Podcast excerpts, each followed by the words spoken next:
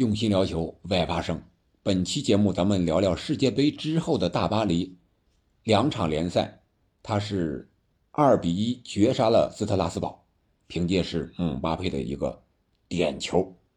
然后是一比三输给了朗斯。这场比赛可以说是本赛季法甲冠军之争的一场最重要的比赛，因为朗斯是目前排名第二，但是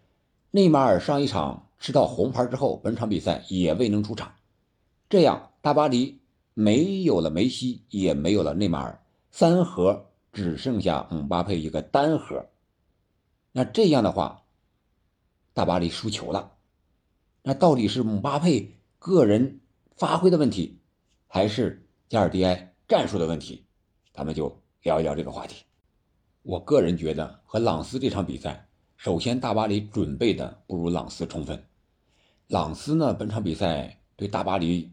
非常具有针对性的防守，特别是姆巴佩这一个点。虽然姆巴佩感觉心情不错，上半场我们经常看到他面带笑容去踢球，但是朗斯的防守那真是有硬度啊！你姆巴佩只要一起来，一拿球，我上来就是一个飞铲，直接给你放倒。啊，有一次这个放倒之后，这个阿什拉夫不干了，是吧？是姆巴佩的第一保镖嘛？上来就跟人家对起来了啊！但是这样的话，把姆巴佩这个气焰就打下去了。他在右边路射门绵软无力，突破呢又不是很犀利，人家在那等着你呢，是吧？一个人在后边跟着你，一个人在前面堵截你，这姆巴佩就发挥不出来了。那加尔迪埃是怎么应对的呢？没有梅西和内马尔源源的一个炮段的输送，有时候姆巴佩还得上中场拿球。拿完球之后，在前插去接应，但是他拿完球前插这一下，没有人能给他送出威胁球来。这个时候，他应该能感觉到梅西和内马尔对于他自己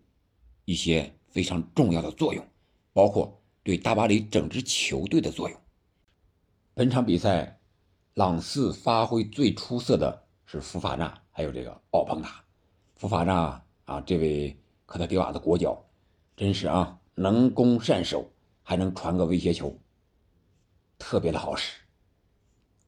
奥蓬达呢，速度非常的快，虽然身材不是很高大，这位比利时的年轻小将，二十二岁，虽然未能在世界杯上露脸啊，不知道是什么原因吧，但是实力绝对是没有问题的。他的那个进球，福法纳的直塞，然后他过掉了上抢的这个拉莫斯，然后又。在禁区之内闪过的马尔基奥斯，把这两大中后卫闪掉之后，唐纳鲁马也没有任何的办法了，只能看着球进了球网。这就是朗斯队本场比赛针对性的布置，防守上针对姆巴佩，用狠用快，啊，就是不让你拿球有单干的机会，不给你突破的空间，而在进攻上抢劫是非常的凶。特别是对中场球员，像什么法比安·路易斯呀，还有什么索莱尔啊、维拉蒂啊，只要有机会，那就是包夹，抢下来之后，直接就找到这个福法纳，福法纳直接就是往前传，啊，这个战术特别的明确，也特别的具有针对性，也特别的管用。而大巴黎呢，显然他的主帅加尔迪埃可能有点轻敌了，没有想到那么多，没有想到梅西和内马尔不在。他的战术如何变化一下？他依然还是四三幺二这么一个阵型，但是没有了内马尔这个腰，索莱尔显然是不具备内马尔这个出球和带球的能力，包括他持球的那个威胁性。当然，梅西不在，影响就更大了。但是加尔迪埃呢？显然他应对不足，对姆巴佩如何发挥作用，谁给他传出炮弹来，这个。没有很好的解决，所以说在进攻方向上，姆巴佩几乎没有任何的有威胁的一个表现；而在防守上呢，姆巴佩依然是那种啊丢了球之后几乎就是不回防，回防也就是象征性的抢那么一下过了我我就不再追了。这是姆巴佩踢球，我觉得作为一个二十三四岁这么一个年轻队员来说，不管你牌多大，你都不应该这么踢球，特别是在现在这种足球风格和战术体系之下，你还是这种踢球的风格，我想姆巴佩这个上限呀，可能会要很大的受限了。难怪人家温格都说了，什么姆巴佩呀，什么哈兰德呀，当不了球王，为什么？因为他们技术太糙了。从这点来看，确实是，你让姆巴佩更多的持有球权，然后再组织进攻的话，他不是梅西，也不是内马尔，他做不到。他确实在禁区之内突破那一下，射门那一下很有感觉，很厉害。但是他最多也就是一个终结者，还得有人给他送出球来才行。我们看姆巴佩为什么在世界杯上发挥那么好，在法国队，因为有格列兹曼给他传球。再另一个就是大吉鲁这个中锋作用非常好，把后卫给他拉开，有空当了，让他有射门的空当，有机会，所以说他能进那么多的球。而大巴黎的这个年轻的高中锋埃基蒂克呢，显然他不具备这样的能力，而且他的战术上他是一个双中锋的战术，是埃基蒂克和姆巴佩都当箭头，而在国家队呢是吉鲁顶在前面，有一个巨大的牵扯作用。啊，这就是大巴黎的一个战术设计上的一个缺陷，在内马尔、梅西不在的情况下，姆巴佩如何发挥自己的单核作用，能够带领大巴黎一直向前，这个是需要大巴黎这个教练组、加尔迪埃也好，还有其他的球员也好，需要考虑的一个问题。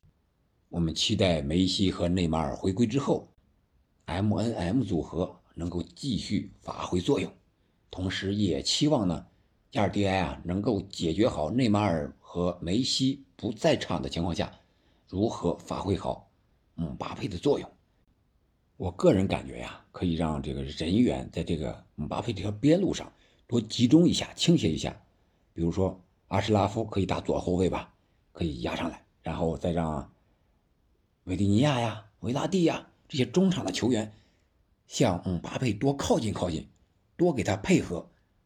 在人数优势的情况下，然后拉出扯出空当来，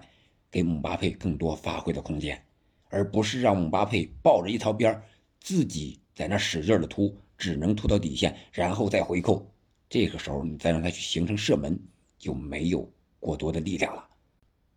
这边有人员的优势之后呢，另一边包括中路一定有人接应。